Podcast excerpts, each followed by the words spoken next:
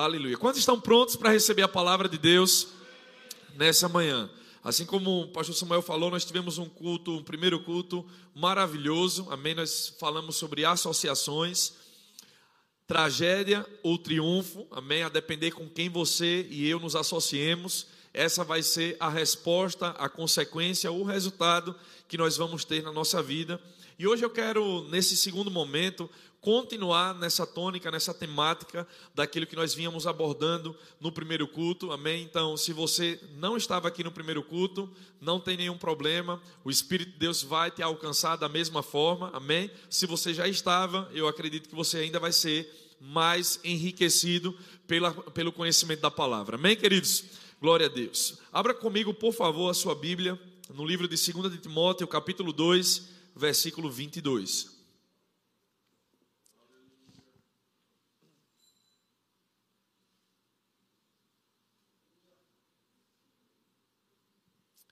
Encontraram?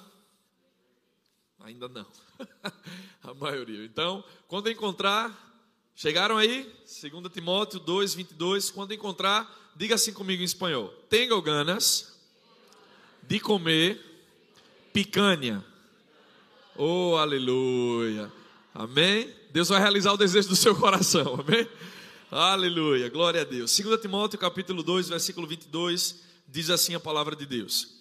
Foge, foge outro sim, foge também das paixões da mocidade. Segue a justiça, a fé, o amor e a paz com os que, de coração puro, invocam ao Senhor. Amém? Diga assim: com os que invocam ao Senhor. E é sobre isso que eu quero tratar com vocês nessa manhã. Eu estava lendo esse versículo faz algum tempo atrás e essa expressão, com os que, parece que saltava da palavra de Deus e caía e pulava no meu coração. O Senhor queria transmitir algo para mim e do que o Senhor falou comigo, eu quero compartilhar com vocês nessa manhã. Amém?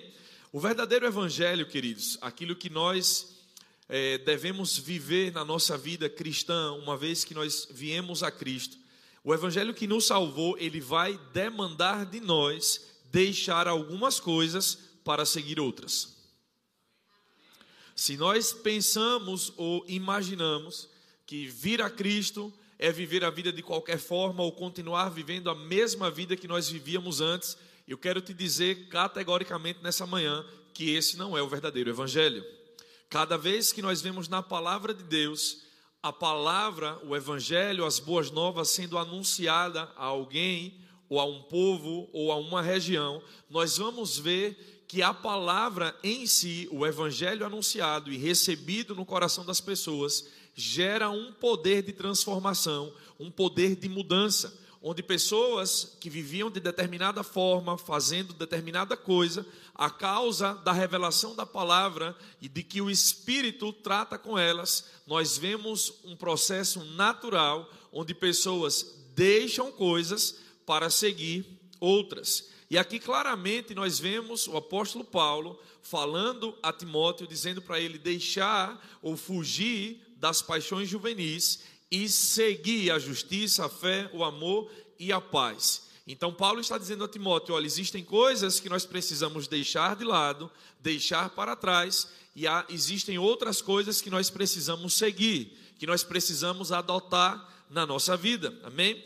É interessante poder perceber isso, porque um dos pilares da doutrina de Cristo, que está expressa lá no livro de Hebreus, no capítulo 6, versículo 1 e 2, a Bíblia fala que a, a expectativa de Deus diante do povo hebreu é que, com o tempo que já havia transcorrido, o tempo que já havia passado, o tempo que eles já haviam se exposto à palavra de Deus, frequentado a igreja, escutado, o tempo que eles já, já se haviam exposto à palavra, já deveriam ser mestres aptos para ensinar a outros. Amém? Não está falando especificamente de que alguém é chamado no dom de mestre, no dom ministerial de mestre, mas é alguém que, pelo tempo que já esteve exposto à palavra de Deus, aprendeu o suficiente para que possa agora transmitir esse conhecimento à vida de outras pessoas. No entanto, foi detectada uma, uma, uma falta, uma falência no crescimento dos hebreus porque eles foram negligentes com a palavra que eles, eles ouviram. Amém? Então era necessário voltar a escutar quais eram os primeiros rudimentos, fundamentos da palavra de Deus. E em Hebreus 6, versículo 1 e 2, ele, ele fala quais são esses fundamentos. Amém? O arrependimento de obras mortas, fé em Deus, doutrina de batismos, imposição de mãos, ressurreição de mortos e juízo eterno. Agora eu quero chamar a sua atenção para o primeiro fundamento que é mencionado lá.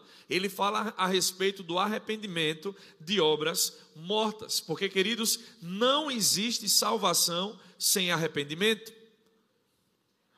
É um dos pilares da doutrina de Cristo. E, e pensando e meditando sobre isso, eu pude ver na palavra que, por exemplo, grandes ícones no Novo Testamento começaram os seus ministérios justamente pregando e anunciando a palavra de arrependimento.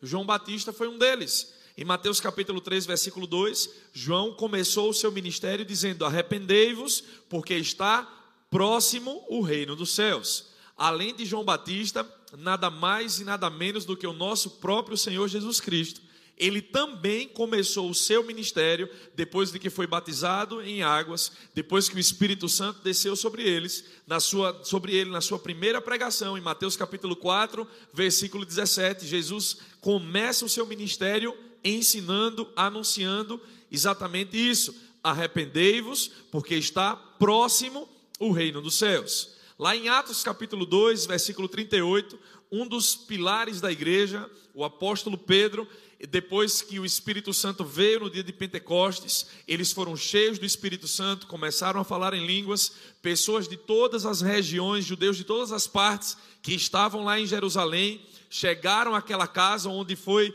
derramado o Espírito Santo e alguns começaram a questionar, dizendo que eles estavam bêbados. Pedro, cheio do Espírito Santo, sai à porta e diz: Isso que vocês estão vendo não é que estamos bêbados a essa hora da tarde. Isso é o cumprimento da profecia de Joel, no capítulo 2, versículo 28, onde diz: Nos últimos dias derramarei do meu espírito sobre toda a carne. Vossos filhos, vossas filhas profetizarão, vossos velhos sonharão sonhos Vossos jovens terão visões. Então Pedro ele começa a anunciar a mensagem, o cumprimento dessa, dessa palavra profética que foi dada a Joel. E diz que as pessoas se compungiram o coração e eles falaram que nós precisamos fazer para ser salvo. E aí Pedro disse, Atos capítulo 2, versículo 38: Arrependei-vos e batizem-se cada um de vocês no nome do Senhor Jesus Cristo para perdão dos pecados e recebereis o dom do Espírito Santo.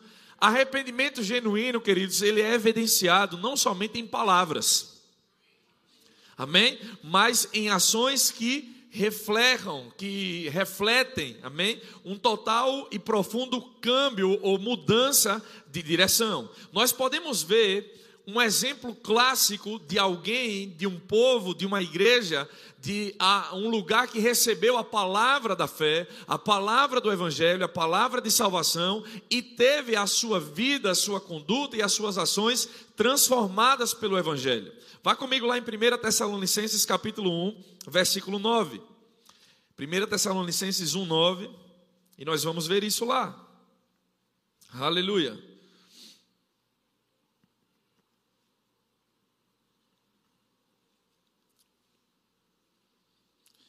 Encontraram?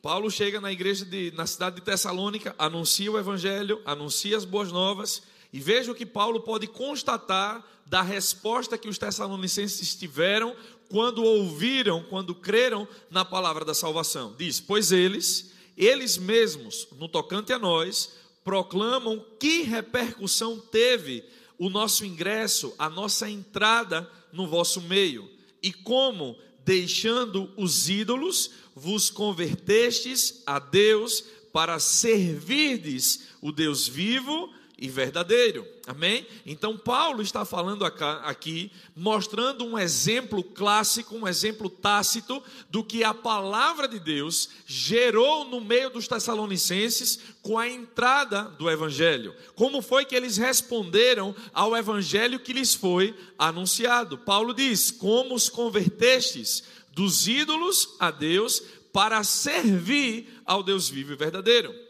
A palavra servir nesse versículo aqui é a palavra grega douleu. E quando Paulo usa essa palavra, ele estava dizendo aos Tessalonicenses que eles não somente se arrependeram de palavra, mas que agora eles demonstraram o verdadeiro arrependimento quando eles mudaram a sua forma de pensar, a sua forma de viver e a sua forma de servir. Eles deixaram de servir aos ídolos para passar a servir somente ao Deus vivo e verdadeiro. Então, a mudança drástica, a mudança radical na forma como eles passaram a viver as suas vidas, amém? Refletia, demonstrava o verdadeiro arrependimento que havia ocorrido na vida dele. Então, queridos, na nossa jornada cristã, na nossa vida com Deus, na nossa caminhada, uma vez que nós viemos a Cristo, uma vez que nascemos de novo, é preciso entender muito claramente que há uma expectativa de Deus de que nós deixemos algumas coisas e passemos a seguir outras. E foi esse conselho que Paulo está dando a Timóteo.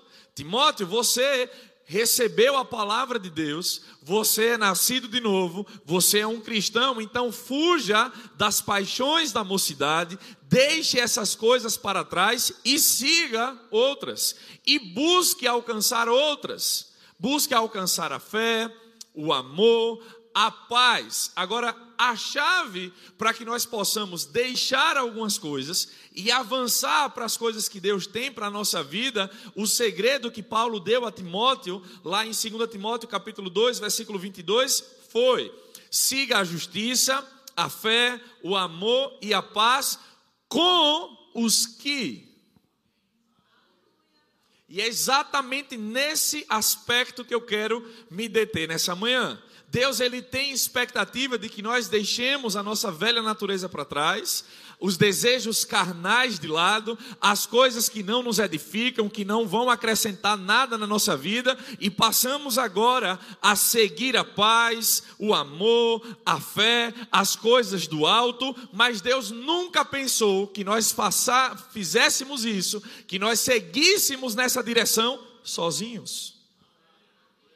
Deus está dizendo que nós devemos deixar para trás algumas coisas e seguir outras com os que existem pessoas com as quais Deus quer que você se associe. Existem coisas que Deus confiou a pessoas, que Ele entregou, que Ele compartilhou com alguém que você e eu vamos precisar. Se Deus ele quisesse que nós vivêssemos sozinhos, isolados, então, queridos, ele não nos colocaria em um corpo. No corpo nós somos membros, nós precisamos uns dos outros. Então Deus está te dizendo nessa manhã que Ele tem coisas grandes para a sua vida, Ele quer que você siga coisas grandes, que você siga aquilo que vai edificar, que vai construir, que vai te levar ao lugar de sucesso, mas Deus não quer que você faça isso sozinho. Ninguém na palavra de Deus chegou a um lugar de sucesso, a um lugar de êxito e permaneceu lá sozinho. Davi, ele matou a Davi, perdão, Davi matou a Golias sozinho de fato, mas depois você vai ver que Deus associou, que Deus juntou com Davi aqueles que ficaram famosos por serem conhecidos como os valentes de Davi. Você vai lutar e vai ter vitórias sozinho na trajetória da sua vida, mas existirão outros momentos nos quais Deus quer te associar com os que vão promover coisas na sua vida, que vão liberar estratégias novas, novas fases, novos patamares. Deus confiou parte do seu destino profético na vida de outra pessoa. Deus ele colocou lá habilidades, dons, talentos que eu e você precisamos que está na vida de outras pessoas. Você está comigo, queridos? Deus não nos chamou para viver isolados. Deus não nos chamou para vivermos em uma ilha. Deus não nos chamou para vivermos de uma forma independente. Não, Deus nos chamou para reconhecer no outro aquilo que é divino nele. Há algo de Deus na vida do seu irmão, há algo de Deus na vida da pessoa que está do seu lado, há algo de Deus na vida dos seus pastores, há algo de Deus na sua liderança que eu e você precisamos. Agora, se você pensa que você é a última Coca-Cola do deserto, que você pode viver a plenitude daquilo que Deus te confiou de uma forma isolada, sem ninguém, você está muito equivocado. Você está comigo, queridos? Ninguém na palavra de Deus se unge a si mesmo. Ninguém na palavra de Deus chega em grandes lugares, em altos lugares, sozinho. Você sempre vai ver Deus levantando outras pessoas que vão cooperar com o destino profético daquilo que Ele tem para a sua vida. Deus confiou a alguém uma habilidade, uma percepção, um discernimento que vai te ajudar a levantar a sua vida, que vai olhar para você, que vai acreditar em você quando você mesmo não pensa que poderia fazer, que você não conseguiria dia, Deus vai levantar alguém com visão, Deus vai levantar alguém ungido, Deus vai levantar alguém com percepção, no momento clave da sua vida, no momento chave, vai olhar para você e vai dizer: Ah, você pensa que não ia conseguir, você pensa que não ia poder, mas eis que eu levantei Fulano de Tal para olhar para você, para orar por você, para investir em você. Então Deus quer que eu e você sigamos com os que a chave do seu sucesso está em identificar com os que Deus quer que você ande. A chave para que você possa, queridos, entrar na plenitude do seu chamado é discernir com os que Deus quer que você se associe.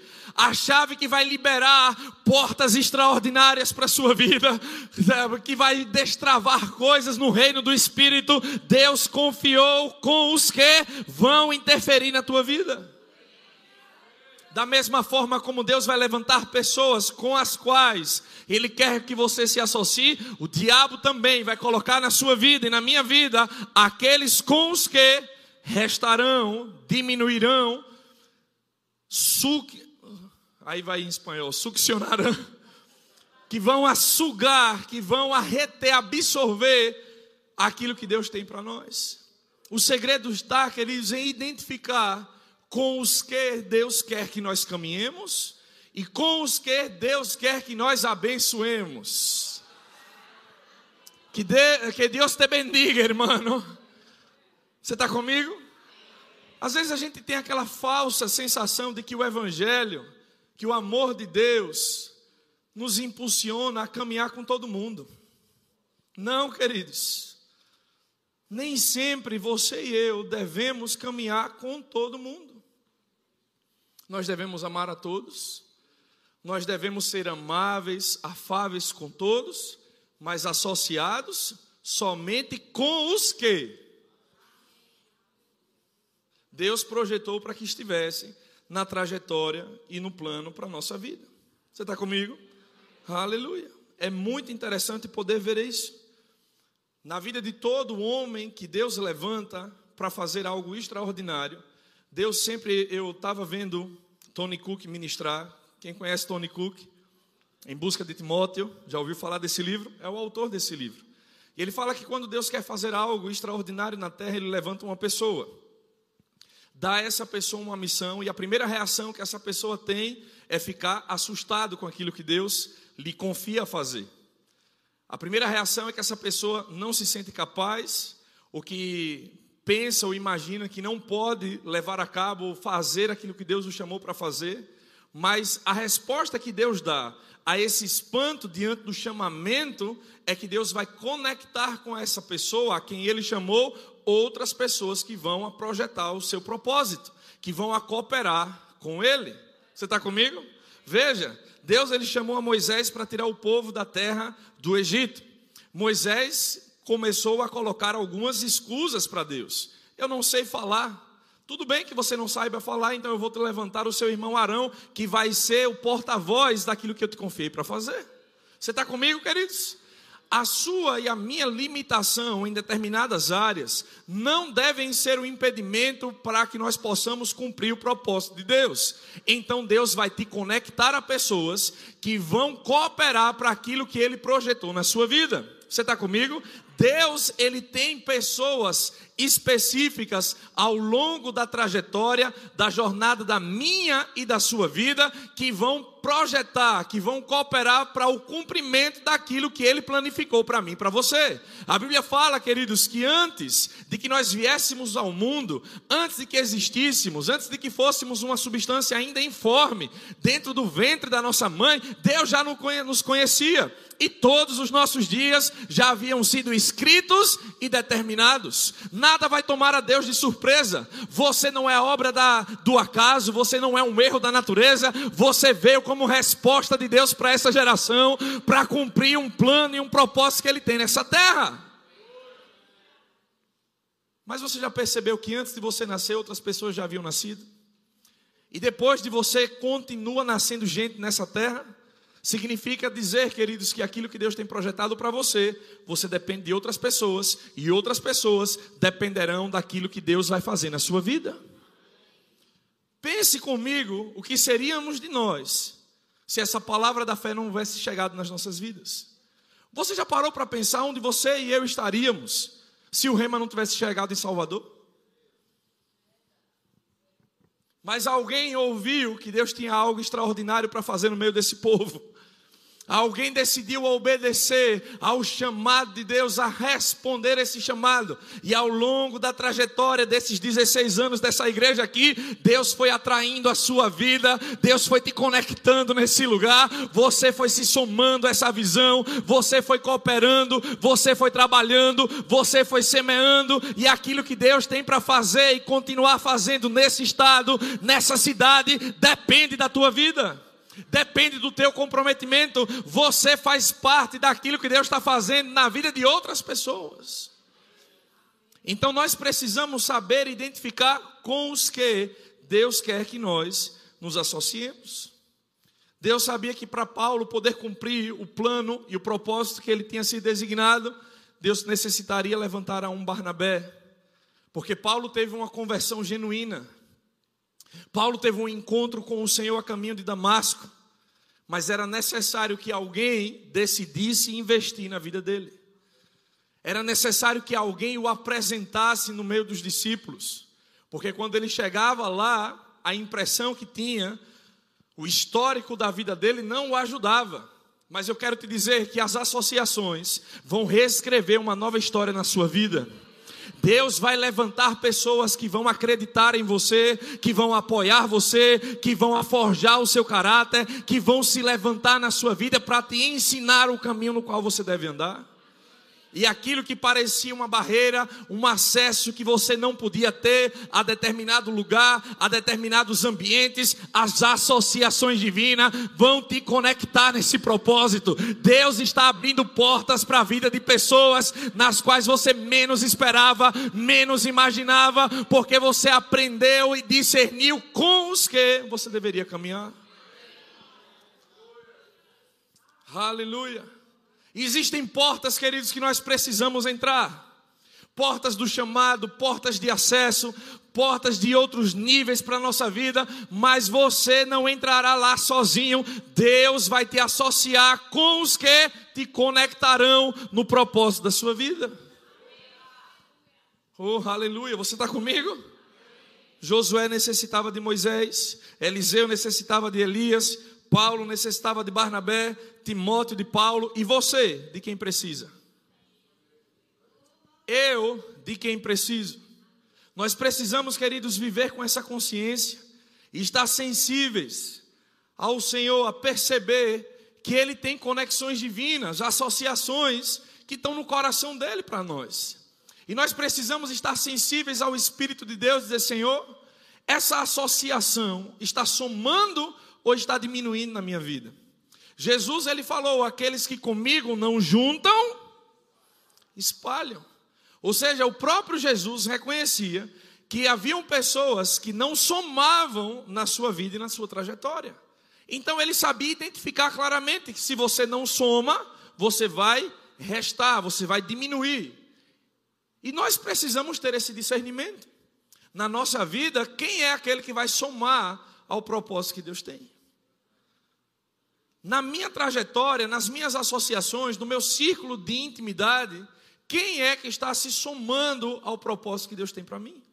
Quem é que está cooperando com aquilo que Deus tem projetado para o meu futuro, para o meu plano, para o meu propósito aqui na terra? Queridos, nós precisamos viver com esse discernimento. Nós precisamos estar sensíveis.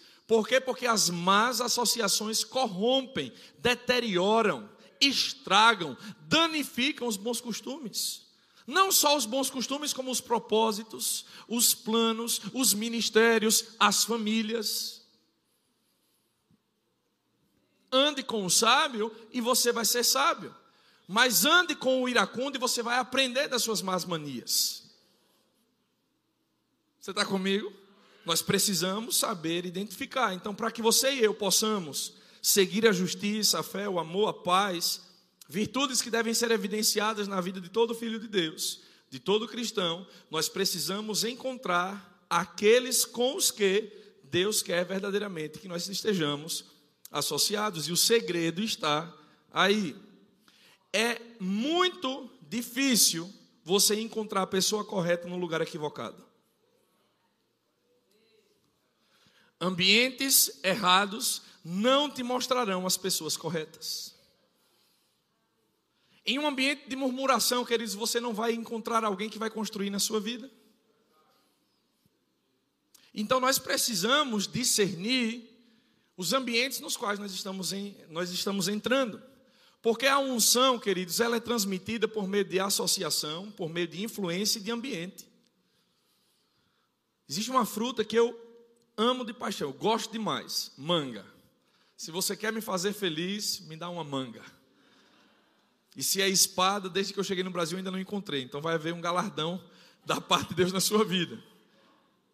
Mas eu levo uma semente, um caroço de manga para plantar lá em Buenos Aires, queridos, e infelizmente não frutifica, não cresce, por causa do solo, por causa do clima, o ambiente determina a produção de frutos. Você não vai encontrar boas associações nos lugares equivocados. Em um ambiente onde você entra e vê murmuração e vê queixa, queridos, aí não é um bom ambiente para que eu e você nós estejamos, que plantemos as nossas raízes. As raízes apodrecerão, secarão, não frutificarão. Mas eu e você fomos chamados, designados para dar frutos. Alguém pode dizer amém? É muito difícil alguém com problemas no casamento encontrar um bom conselho com uma pessoa que vive um casamento frustrado. É muito difícil um casal recém-casado encontrar um bom, um bom conselho, alguém que está decidido a viver a vida louca, a vida de solteiro. Então, nem todo o ambiente, nem toda pessoa é apta para compartilhar a sua vida e você trazer para o seu rol de associação. Você e eu precisamos identificar aqueles com os quais Deus quer que nós nos associemos. E o segredo que Paulo dá a Timóteo é: olha, você deixe as paixões da juventude, siga a paz, a fé, o amor, com os que? Com os que que? Com os que com o coração limpo. Em Mateus, no capítulo 5, versículo 8, Jesus disse: Bem-aventurados os limpos de coração, porque eles verão ao Senhor. E aqui não está falando somente de uma perspectiva de ver a Deus na eternidade. Essa palavra ver no original, queridos, dá o sentido de perceber, de contemplar.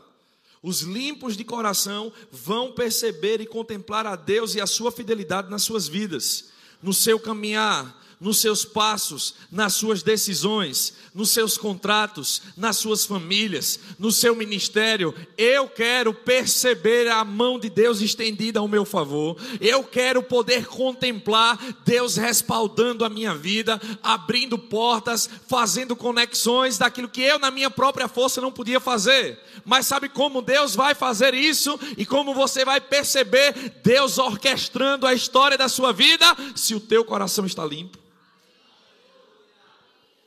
os limpos de coração vão perceber Deus mover-se, atuar na sua vida. Eu vou te dizer uma coisa, queridos: Deus e o diabo estão muito interessados no seu coração. Porque é por isso que nós precisamos guardar o nosso coração, porque dele procede as fontes da vida. É interessante ver como a palavra de Deus nos ensina que dá, o que nós devemos fazer ao Senhor, devemos fazer de todo. Se Deus não tem o todo do nosso coração, alguém mais o terá. Se no teu coração, enquanto eu e você fazemos as coisas para Deus, existe murmuração, existe um olhar atravessado, existe queixa, existe rancor, nós não vamos perceber a mão de Deus orquestrando a nossa vida. Eu vou te dizer uma coisa, queridos, eu lembro os nossos começos lá em Aracaju servindo ao Senhor. Nós ajudávamos o apóstolo Darren Edman na liderança dos jovens, dos adolescentes, da Secretaria de Missões, cantávamos no louvor. Nós éramos um dos primeiros a chegar na igreja e um dos últimos a sair. Eu lembro de muitas vezes na minha casa com os meus primos, tios, fazerem bromas, né, brincadeiras comigo. Rapaz, tu és o porteiro da igreja. Eles não entendiam, eles não sabiam o porquê do, do, da entrega, da vontade de estar, de fazer. Eu nem mesmo entendia muito bem aquilo que Deus queria fazer para mim, em mim, mas o que eu entendia é: eu preciso estar naquele lugar, eu preciso estar conectado, eu preciso dar do meu melhor. E à medida que o Senhor foi orquestrando coisas na minha vida, no nosso chamado, no nosso ministério, se levantaram algumas pessoas dentro da igreja, porque nem todo mundo na igreja já está glorificado.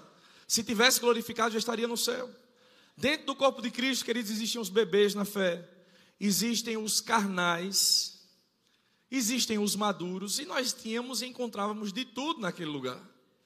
E eu lembro de certa vez pessoas chegando para nós eu lembro de um fato específico. Um dia na cantina eu fui comprar um espetinho. Tínhamos recém começado nosso namoro com Cris. E uma irmã, de muito tempo lá, ao momento de me entregar o espetinho, eu já tinha pagado, na hora de entregar, ela segurou o espetinho, ficou eu e ela segurando o espetinho. Eu digo que passa bênção. Me dá esse negócio que eu estou com fome.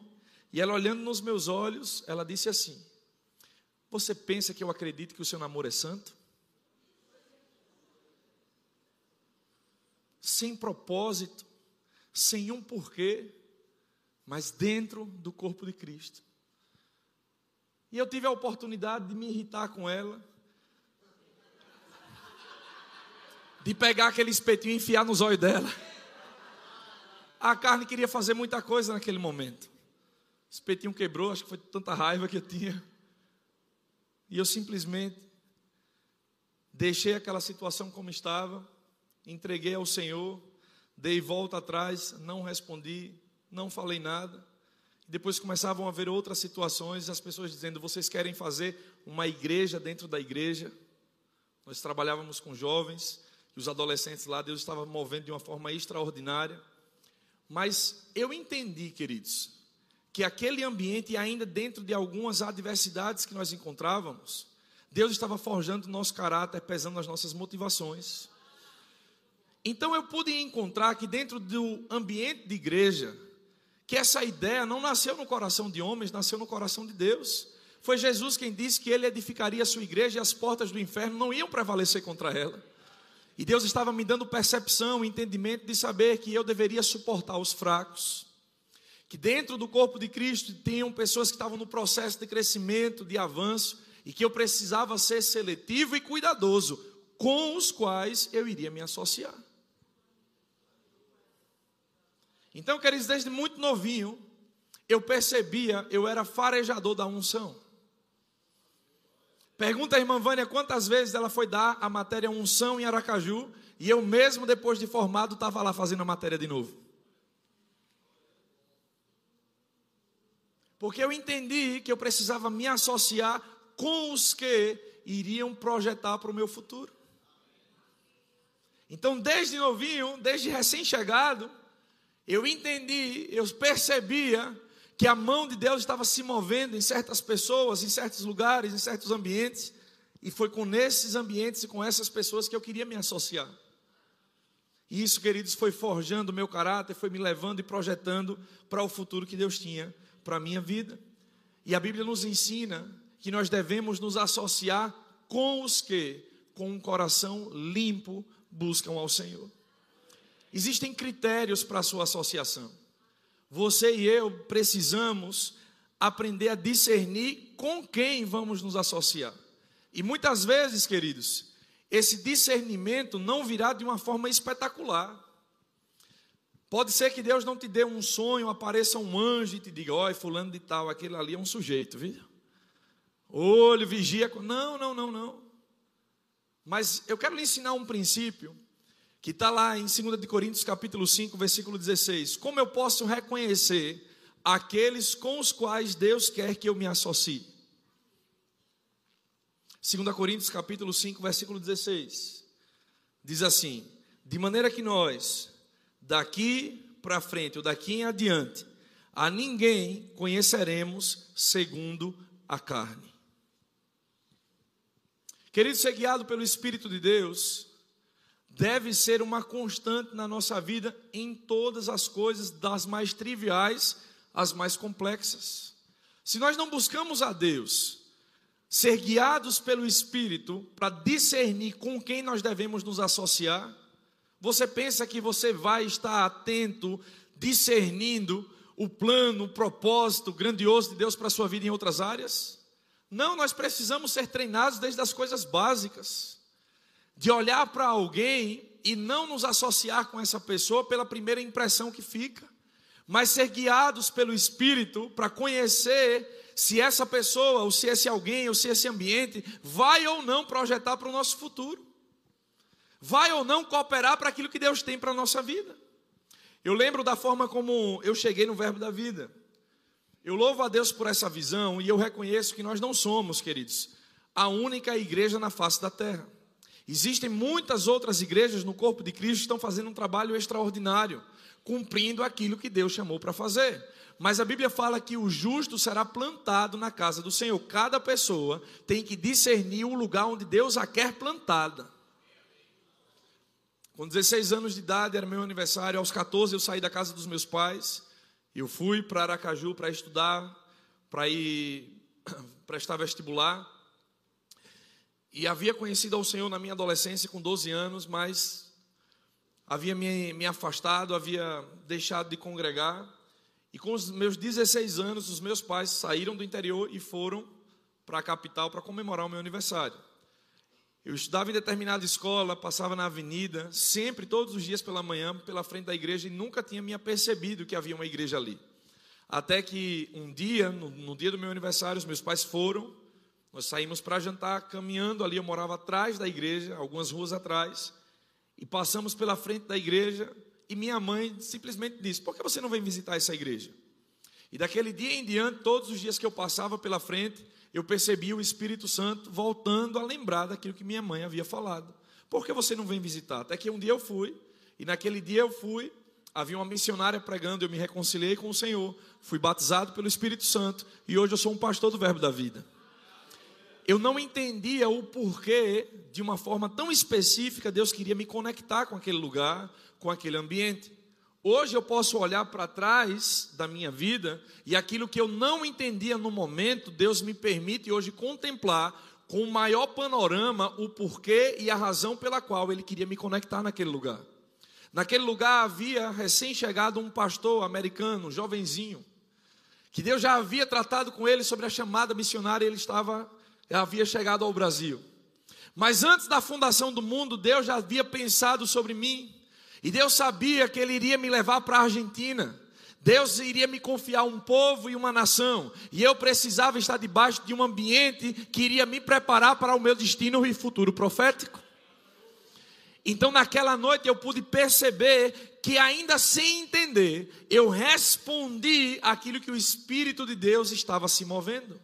E Deus ele queria de uma forma sobrenatural me conectar em um lugar com uma pessoa que iria forjar o meu caráter e ia trabalhar para que eu pudesse chegar naquilo que Deus havia planificado para minha vida. Queridos, você pode não estar entendendo tudo que Deus quer que você faça no momento, mas você e eu precisamos aprender a discernir não conforme a carne, mas pelo espírito, porque as respostas da sua vida estão no espírito. Aquilo que você precisa, você recebe no espírito. Aquilo que você precisa entrar, você entra no espírito. Aquilo que você necessita se conectar, você primeiro se conecta no espírito. Áreas da sua vida e da minha vida serão destravadas quando a percepção no espírito chega quando nós nos movemos no Espírito. Às vezes a nossa mente não entende o porquê nós tenhamos que fazer alguma coisa, mas há um impulso por dentro, há uma inclinação, há um soprar de Deus: faça isso, faça aquilo, vá para tal lugar, faça tal coisa, e você não entende com a sua mente natural, mas no seu espírito tem uma confirmação, tem uma nota, tem uma percepção, e se você for obediente, você vai entrar em novas esferas da sua vida e do seu chamado. Então Deus confiou a outras pessoas. Está em outras pessoas parte daquilo que Ele tem projetado para a sua vida. E nós precisamos aprender a discernir isso. Josué, no capítulo 9, versículo 1, tem uma história que me deixa extasiado. E que me ensina muito, eu quero compartilhar com você. Vá comigo aí em Josué capítulo 9, versículo 1. Diz assim: Sucedeu que, ouvindo todos os reis que estavam daquém do Jordão, nas montanhas e nas campinas, em toda a costa do Mar Grande, defronte do Líbano, os heteus, os amorreus, os cananeus, os ferezeus, todos os eus, se ajuntaram eles de comum acordo para pelejar contra Josué e contra Israel. Nesse momento aqui, lembre, Josué havia assumido o comando, a liderança da nação de Israel, do povo hebreu, quando Moisés já havia deixado essa terra. Agora foi confiado a Josué entrar na terra prometida. Os povos da terra já estavam ouvindo falar daquilo que Deus fez com o povo egípcio, de como Deus abriu o mar vermelho e como os exércitos de Faraó foram destruídos pela água. Então as notícias começaram a correr pelas nações da terra, e agora Josué tinha a missão de levar o povo à terra prometida, e Josué encontra-se com a cidade de Jericó, com muralhas fortificadas, com uma estrutura impenetrável aos olhos humanos e naturais, mas o ungido de Deus, aquele que ouve a voz do Senhor, aquele que tem a palavra de Deus no seu coração e a ousadia do Espírito obedece aos comandos e aquilo que é impenetrável vai abrir a porta para você. Aquilo que era impossível aos seus olhos, você vai ver acontecer. Eu estou falando desse homem, de Josué. Mas agora, povos da terra, ouvindo falar daquilo que Deus fizera por meio deles, usaram de astúcia, usaram de, de, de armas, de estratagema, de estratégia para poder obter vantagem com aquele que tinha a unção de Deus. E fala sobre os Gabaonitas. Disse que eles se apresentaram diante dos príncipes de Israel e tiveram uma estratégia. Eles faziam parte das terras que deveriam ser conquistadas por Josué e pelo povo. Mas então eles se vestiram de roupas de saco, de trapos, demonstrando que vinham de longas terras, de lugares distantes, e começaram a lisonjear aquele povo, dizendo: Nós soubemos o que Deus fez por meio de vocês aos egípcios a terra de Jericó e como a mão de Deus está favorecendo vocês e contra quem vocês guerrearem, vocês vão prevalecer. E nós entendemos que o Deus dos céus, o Deus verdadeiro é com vocês, viemos para servir-lhes, viemos para nos associar com vocês. E então o povo perguntou: vocês são daqui ou vocês são de longe? E a aparência, o exterior deles, foi confirmado pelas suas próprias palavras, dizendo: Nós viemos de terras muito distantes, mas nós sabemos que vocês vão conquistar todas essas nações, todas essas terras aqui. Então, associe-se conosco. E é interessante perceber que a palavra de Deus diz que eles não consultaram ao Senhor. E eles se associaram, aceitaram aquela proposta de fazer aliança com aqueles homens que aparentemente, verdadeiramente mostravam ser aquilo que eles diziam. Mas, queridos, o homem vê a aparência, mas Deus vê o coração. E é por isso que nós não podemos nos associar segundo a carne, segundo aquilo que os nossos olhos veem, mas que nós devemos nos associar pelo Espírito. E eu quero declarar sobre a tua vida percepção espiritual extraordinária para poder discernir pelo Espírito e não pela carne o lugar onde você deve entrar, o trabalho que você deve aceitar, para que cidade você deve se mudar. Existem propostas chegando para alguns de vocês, mas não serão enganados nem confundidos, porque vocês são guiados pelo Espírito e a percepção, o discernimento de Deus vai operar na tua vida, e a porta que Deus tem aberta é por essa que você vai entrar e a porta que ele tem fechada, ninguém abrirá. Nossa associação deve ser com os que Deus quer. Porque pessoas vão chegar para você falando muitas coisas, para te conquistar, para te convencer, mas Deus conhece a motivação do coração. Deus conhece o propósito pelo qual está vindo essa lisonja, esse elogio, essa proposta, mas eu quero declarar pelo poder de Deus nessa manhã aqui nesse lugar que os seus olhos espirituais estarão abertos, que você vai perceber pelo espírito de Deus a proposta, o caminho, a pessoa, o lugar, o contrato que você deve assinar. Porque Deus não quer acrescentar dor na sua vida. Queridos, se nós pararmos um pouco para orar e buscar a face do Senhor e dizer: Senhor, essa proposta é maravilhosa.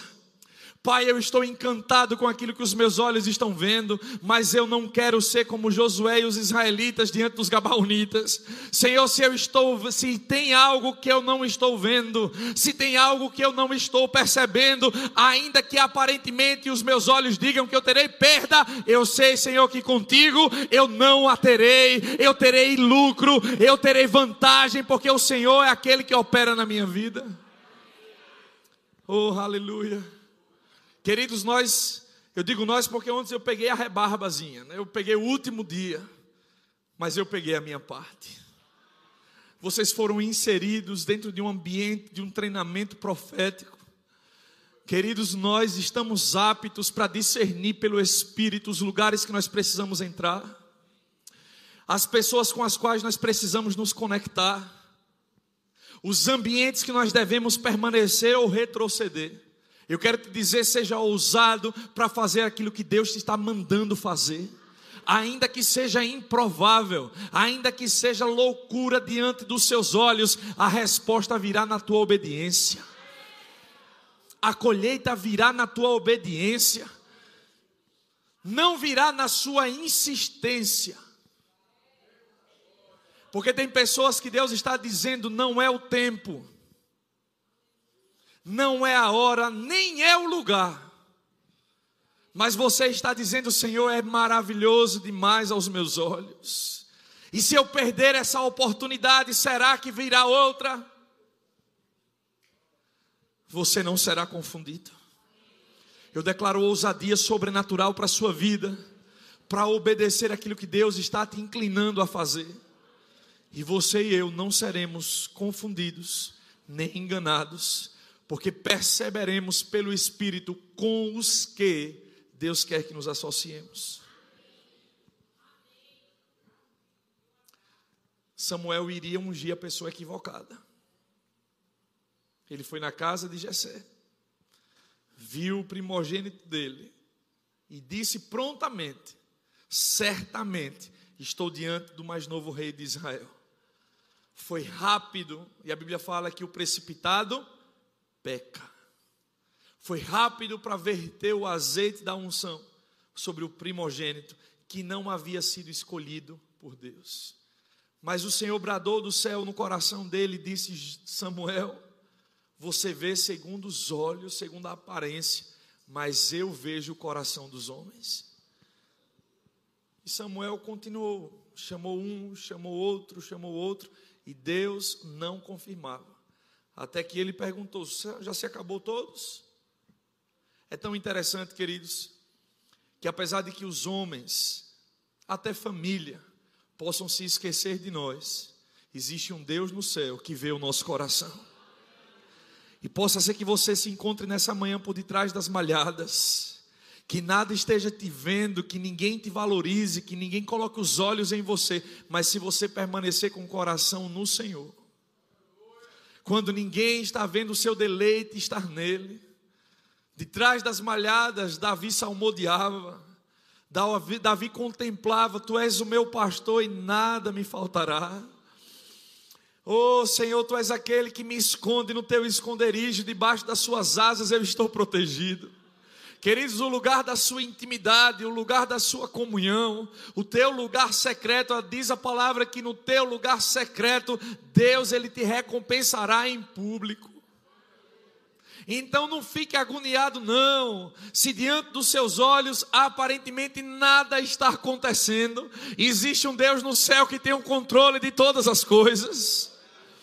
E se você permanecer fiel, vai se cumprir aquilo que Deus disse, lá em Atos capítulo 13: enquanto a igreja de Antioquia serviam e adoravam ao Senhor, o Espírito Santo disse: Separai-me, Barnabé e Saulo, para a obra que eu os tenho chamado. Permaneça no seu lugar de obediência, porque Deus sabe onde te encontrar. Deus sabe quem você é, Ele sabe o teu nome, Ele conhece o teu endereço. E se Deus puder encontrar a fidelidade e a integridade do meu e do seu coração, chegará o dia, queridos. Chegará o dia. Chegará o dia. Chegará o dia. Chegará o dia. Chegará o dia onde se ouvirá Deus dizer: Apartai-me, separai-me, aquele a quem eu tenho chamado. Sabe uma das coisas que mais nós precisamos entender quando temos um chamado ou que temos uma promessa de Deus na nossa vida? Que ter uma promessa ou ter um chamado não é o suficiente para entrar nesse chamado ou viver essa promessa. E eu quero te animar a voltar hoje à noite, porque Deus colocou uma palavra no meu coração. Tenho promessas. E agora? A resposta para isso nós vamos ter hoje à noite. Mas entre um chamamento de Deus e entrar naquilo que Ele anunciou às nossas vidas, existe um tempo, existe um modo, e se nós permanecermos fiéis àquilo que Ele tem nos confiado, no dia de hoje, chegará o dia onde se ouvirá a voz do Senhor. Ele está pronto, ela está pronta. Permaneça no seu lugar de obediência seja guiado pelo Espírito para se associar aos lugares, às pessoas e aos ambientes com os que Deus tem planejado para a sua vida. Alguém foi abençoado com essa palavra nessa manhã? Aleluia, aleluia, aleluia, aleluia, aleluia.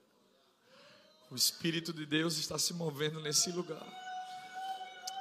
E tem pessoas que vão entrar em uma nova etapa, em uma nova esfera de, sua, de atuação.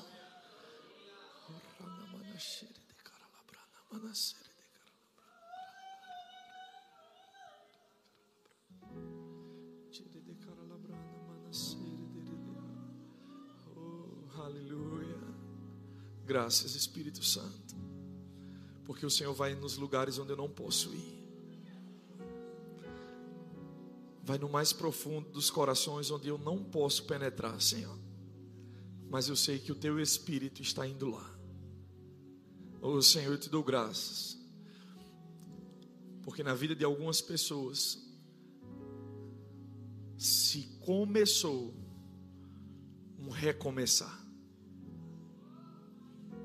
Se iniciou uma nova etapa de reconstrução, de ajustes de alinhamento, de visão para o propósito que Deus tem para a sua vida. Oh, aleluia. Obrigado, Senhor. Obrigado, Senhor. Você pode levantar as suas mãos aí onde você está.